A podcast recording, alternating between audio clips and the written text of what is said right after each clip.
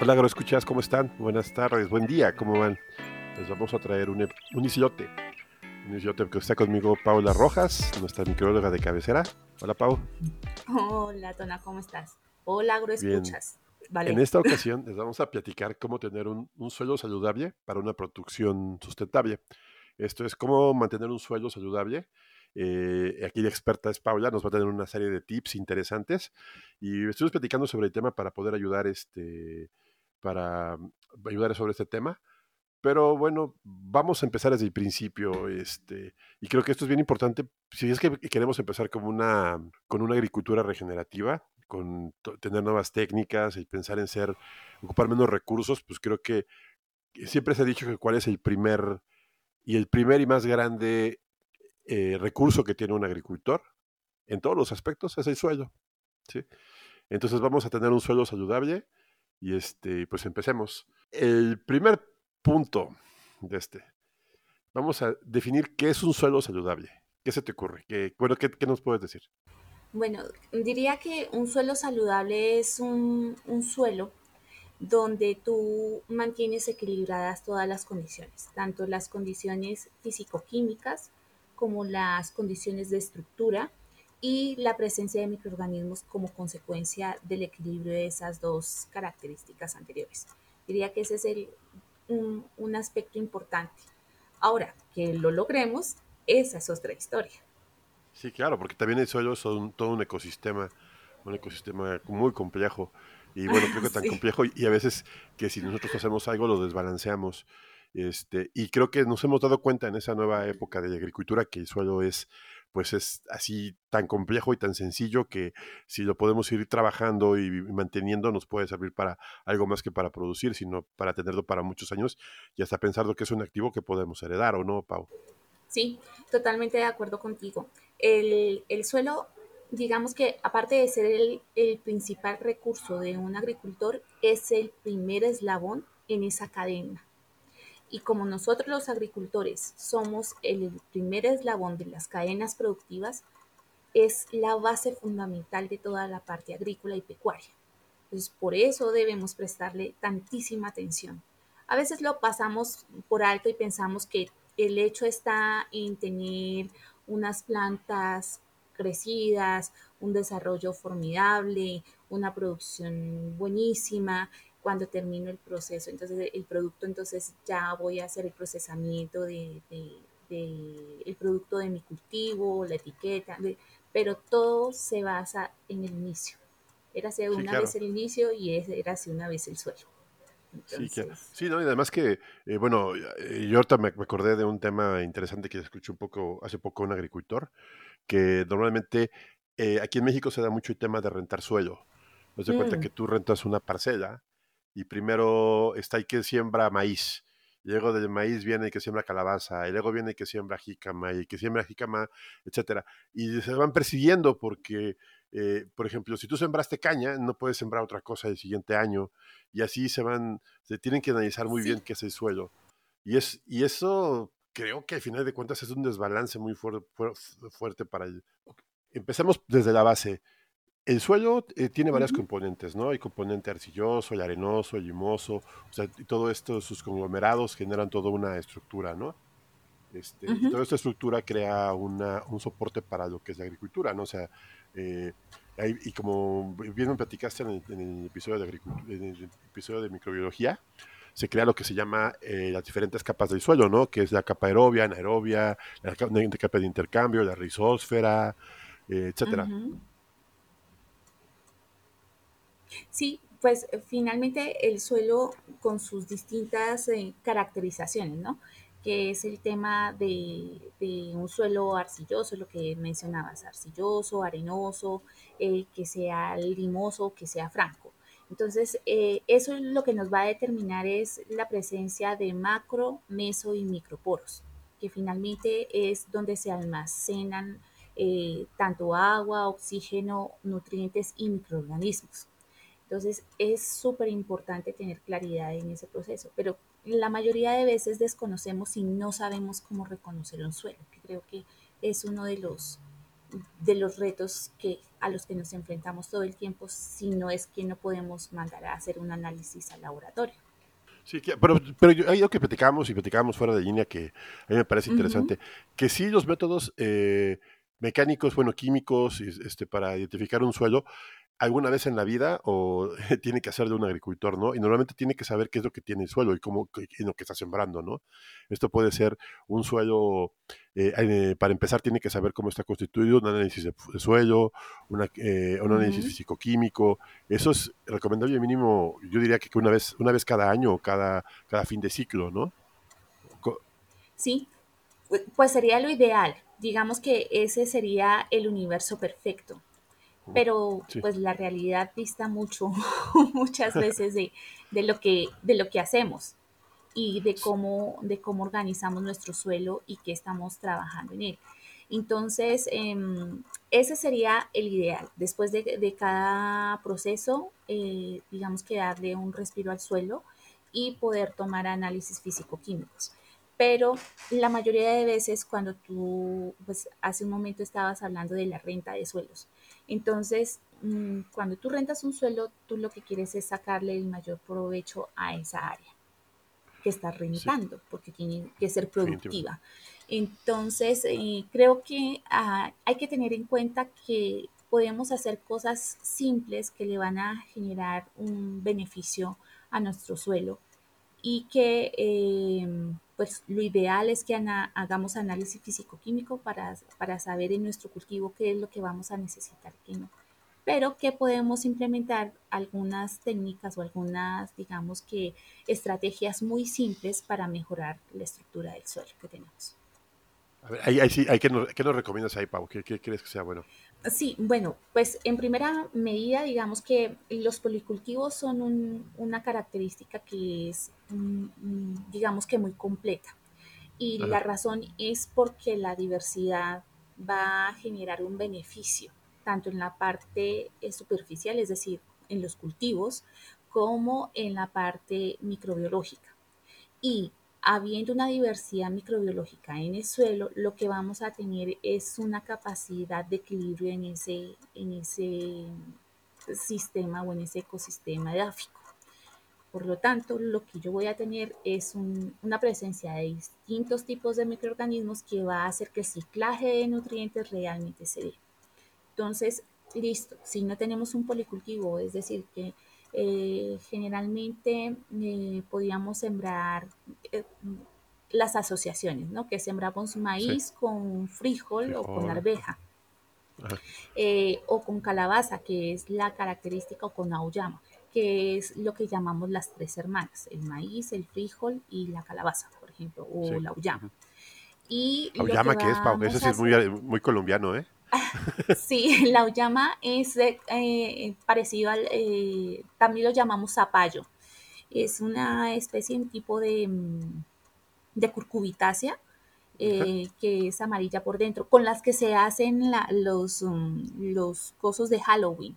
Creo que ustedes ah, le dicen calabazas. Sí, sí, aquí como 16 tipos diferentes de calabaza acá.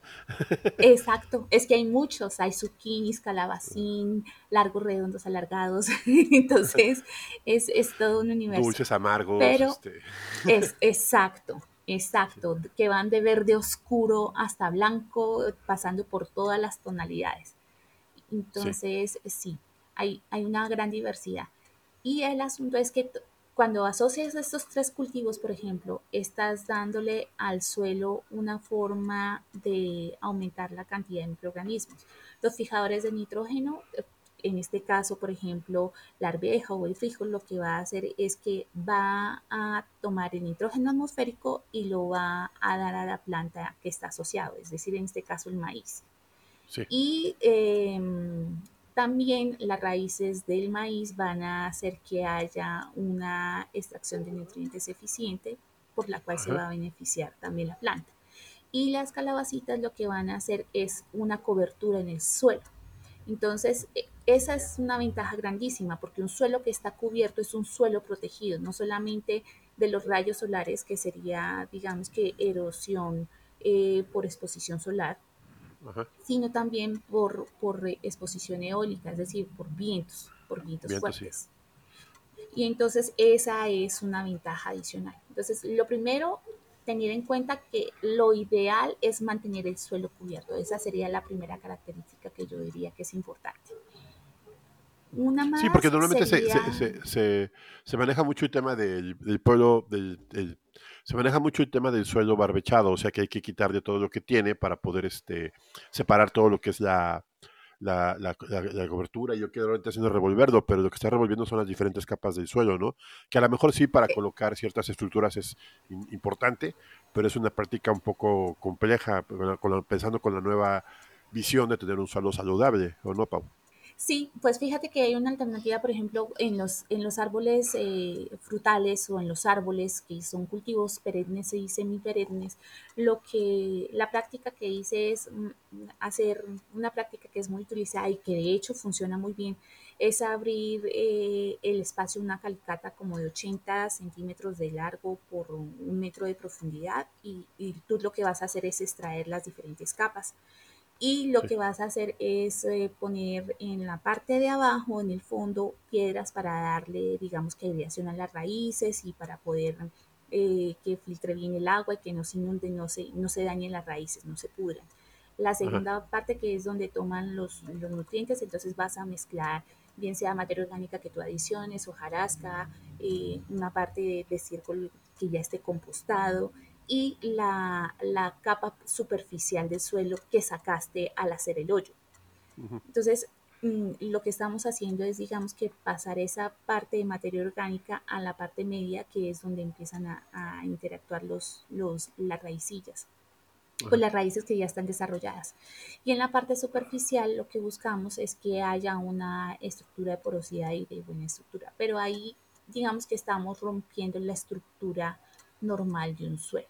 Entonces, hay que mm, ser, eh, digamos que muy críticos en el, en el momento en que yo voy a trabajar mi suelo y qué es lo que estoy viendo. Las prácticas están bien, pero hay que ver cuáles son las condiciones que a mí me funcionan mejor bajo mi sistema de producción. Porque pues todas las prácticas son buenas, pero tienes que medirte la idea a ver si te queda, si te gusta, si parece que va contigo y si no, pues la cambias y empiezas a, mezclarlas o interactuar con otras ideas. Lo importante es que tengas una mejor productividad. Oye, Pau, y también aquí el tema del manejo de uso de, y uso de agroquímicos. Agroquímicos, bueno, hablamos desde los herbicidas, que esos ya hablamos en el, episodio de glifosato, si no lo han escuchado, sobre el daño que le puede provocar a la microbiota y eso genera que un, un desbalance. Por lo mismo hay que ser muy cuidadosos para su aplicación. Pero también, por ejemplo, el, uso de algunos eh, eh, fertilizantes químicos, que eso genera un pues una, un ambiente que puede ser desfavorable para algunas especies o, cambiar el equilibrio del suelo, o bueno, si lo vas a, no sé, si lo que voy a decir es, cierto, o sea, que tú puedas hacer, meter un equilibrio, por ejemplo, de nitrógeno, si es que vas a producir mucho eh, de una determinada especie, ¿no? O sea, si, si, no puedes hacer el cambio para un monocultivo, ¿no? ¿Cómo ves? Sí, creo que mm, realmente lo que buscamos es que hay, digamos que hay plantas que toman eh, los desechos de nutrientes de la, del cultivo anterior, por ejemplo, que los van dejando y que pueden establecerse. Por eso hablamos muchas veces de abonos verdes, que sembramos maíz y lo, lo dejamos en la etapa vegetativa que, todavía no alcanza a producir eh, las, las, mazorcas o los elotes, como les dicen ustedes, em, y la rompemos y lo que hacemos es eh, incorporar ese material vegetal para que se mejore el suelo. y es una forma de, de, generar un abono verde. Eso sería un abono verde. Em, pero si, por ejemplo, vas a aplicar eh, abonos orgánicos para que se mejore el suelo, es otra alternativa, usar el compost. Y un compost bien hecho es, digamos, que la clave para que se, se, desarrolle cualquier tipo de cultivo y cualquier proceso. Sí, ¿no? Aquí, por ejemplo, eh, yo les voy, a comentar un tema que me dijo Paula que hiciera. Yo estoy produciendo unas calabazas aquí en mi jardín porque soy muy fan de la flor de calabaza y me dio el, tip de ponerle vermicomposta, pero viva y a, ¿cuánto me dijiste? 30 centímetros de la raíz. Y no, hombre, las, ahorita tengo unas calabazas enormes, ya de poner las fotos en el Instagram, y produciendo mucho. La verdad ya ni, ya ni me las acabo. y con dos plantas nada más. Bueno, tengo 16 plantas, pero esas dos que fueron las que yo apliqué fue muy grande. Ya todavía todas las demás ya, ya les puse, pero sí se está... el hecho de manejar un suelo eh, equilibrado te tiene una ventaja muy fuerte para, sobre todo para la gente que hace horticultura, ¿no? Sí, ese sería el primer ejemplo. Digamos que es donde vemos los resultados mm, más rápidamente. En cultivos que son semiperennes y perennes, lo que hacemos este año lo vamos a ver en el año siguiente. Entonces, eh, es, es, cuestión de conocer tu cultivo y cómo vas a trabajarlo. Si tú te das cuenta, fíjate que tú tenías tu, tu vermicompost y fue tan sencillo como usarlo de la manera más eficiente ah, para, para, tu cultivo. Sí, y viste los resultados de manera uno piensa que realmente eh, o secándolo o algo, no, pero tiene que ser natural, tiene que ser vivo, ¿no? Y te ayuda bastante. Sí, Sí, hay, hay, muchas características que se usan y productos hay muchos. Realmente eh, dependerá de, de, las condiciones de, del cultivo, del suelo. Son muchos factores a tener en cuenta. Eso es lo que siempre le repetimos, por ejemplo, a nuestros clientes. Entonces, por ejemplo, nosotros tenemos eh, un compost donde tenemos partículas grandes, es decir, donde, eh, por ejemplo, hay pedazos de, de leñitos o de madera que lo que van a hacer es que cuando se van a, aplicar allá en el área donde se va a sembrar, lo que van a hacer es darle aireación al suelo. Entonces, lo que en este caso es que esa característica de ese producto como tal va a funcionar para suelos que, por ejemplo, son muy arcillosos. Entonces, lo que va a permitir es que haya una porosidad, haya una mayor aireación, no haya inundación, que es lo que pasa siempre con los suelos arcillosos, y anaerobiosis. Entonces, es decir, falta de oxígeno, porque las raíces también respiran. Entonces, em, si no hay esa condición, mis cultivos van a desarrollarse de manera más eficiente. Sí, claro. No, y, también creo que el primer punto que tienes que hacer es excavar en tu suelo, ver cómo está, conocer los estratos y de ahí decidir. Hacer análisis eh, de laboratorio, si es, lo más adecuado, y adaptar tu cultivo, qué es lo que vas a hacer, y pensar inteligente, ¿no? Y además que eh, como tú dices, no, vas a, no pienses en el momento, piensa en años. O sea, piensa en cinco o seis años que vas, que vas a producir, ¿no? Sí, pues digamos que cuando, cuando tú tienes en cuenta todas las características de lo que piensas trabajar, empiezas a darte cuenta que todo es dinámico y que los ecosistemas van cambiando y van mejorando o van deteriorándose dependiendo del manejo que nosotros le vayamos a dar al suelo. Entonces, por ejemplo, si nosotros sabemos que el orín eh, de animales va a traer un beneficio y tú lo que vas a ver es que cuando lo aplicas en, en las áreas de siembra, que por ejemplo aquí es una actividad muy común con los eh, productores, em, digamos que pecuarios que tienen cerdos. Entonces eh, eh, usan, eh, por ejemplo, el orín del cerdo y lo aplican en, los, en las pasturas para producción y te dan unas pasturas increíbles. El asunto es que cuando lo haces muy recurrentemente, esa, ese proceso empieza a generar un suelo salino, es decir, empiezan a concentrarse las sales en el suelo. Y un sí, porque bajas el pH, ¿no? Exacto.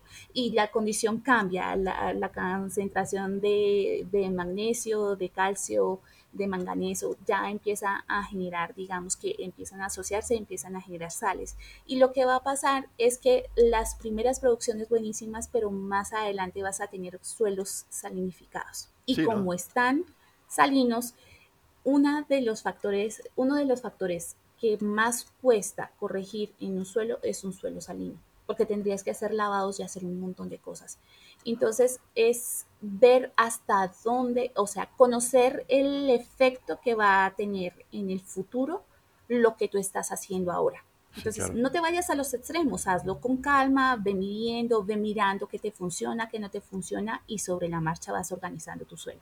Sí, también que vayas viendo qué tipo de suelo tienes, cómo lo tienes, qué tan cansado está, qué tantos eh, microorganismos, qué, microorganismos tiene, qué tan aglomerado está. O sea, tener un suelo saludable es todo un trabajo que conlleva meses y mucho, sobre todo mucha dedicación, ¿no? Sí, pero eh, digamos que son cosas que son prácticas y que, son, que se pueden lograr fácilmente. El asunto es que todo en esta vida tiene un precio y queremos ver si estamos dispuestos a pagarlo. No es fácil. Mira, yo tengo muchísimos clientes a los que les he enseñado a hacer compost de mil y un maneras, con todos los residuos que tengan en la cosecha. Yo lo, lo que les digo siempre es, usted en su finca tiene que organizar y usar todo, absolutamente todo lo que tiene en su finca. Entonces, por ejemplo, allá en, en, Agrobiota lo que hacemos es que como además hay vacas, entonces el agua del lavado de las cantinas, la primera agua, se usa para generar los violes. Eh, el agua lluvia se recoge, con eso se riega. El, todo lo de poda de pastos, árboles, residuos de cosecha y demás, si no van para las gallinas o para los cabros, entonces van para la parte de, compostaje o para la vermicomposta. Entonces todo tiene que cubrir, hacer un ciclo pero el reto es que hay que hacerlo bien hecho. Entonces, tengo clientes que me dicen, buenísimo, Paula, yo sé que este material está muy chévere, está muy bueno, pero es muy cansado hacer el compost, porque tengo que hacer volteo, porque tengo que hacer control, porque tengo que hacer, entonces yo mejor te lo compro a ti. pues sí. Sí, es, es, es parte del proceso. Pues eh, depende cuándo quieras producir por metro cuadrado y cuál quiera ser tu productividad. Pero bueno, eso ya es otro tema. Pues yo creo que con esto cerramos. ¿Que ¿Una conclusión, Pau, que te, se te ocurra? Sí que podemos tener en cuenta cómo, cómo manejar nuestro suelo desde la condición de, eh, digamos que un tip rápido. Entonces, tú buscas en tu suelo y lo que vas a ver es presencia de microorganismos o presencia de organismos más grandes. Entonces, si ves, por ejemplo, lombrices, el suelo va bien porque es un indicador de que hay buenas lombrices, hay buen, buena materia orgánica, hay una buena humedad que se está trabajando y, y también ellas se encargan pues de de ayudar un poco a la aireación del suelo. Si no, entonces eh, mirar a ver qué insectos son los que están presentes con mayor frecuencia. Si tienes muchas arbences o pocas arbences, eso te va a dar un diagnóstico de qué es lo que pasa con tu suelo. Es cuestión de que empieces a analizar y a mirar y sobre la marcha empieces a trabajar para corregir cada uno de los aspectos. Creo que esa sería una característica. Primer, primer punto es excava, agárralo con la mano, huélelo, siéntelo, mójalo, este, ve qué tan compacto está, ve si tiene arenita, si tiene tierra, si tienes lombrices. Si tienes lombrices estás del otro lado, si no tienes estás en un problema. y después de ahí empieza a hacer un análisis microbiológico.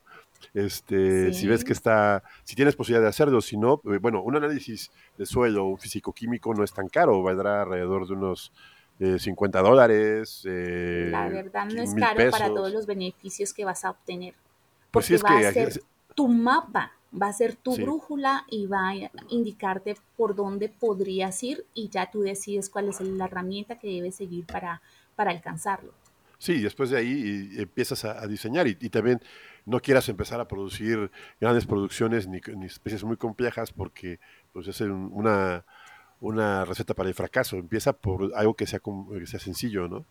Y, empezar a aumentar para observar. Exacto, es más fácil mm. para observar. El hecho de que siembres, por ejemplo, fijadoras de nitrógeno como trébol o como maní forrajero, que tú vas a ver que si se extienden rápidamente, entonces puedes tener presencia de fijadores libres de nitrógeno, por ejemplo, en tu suelo.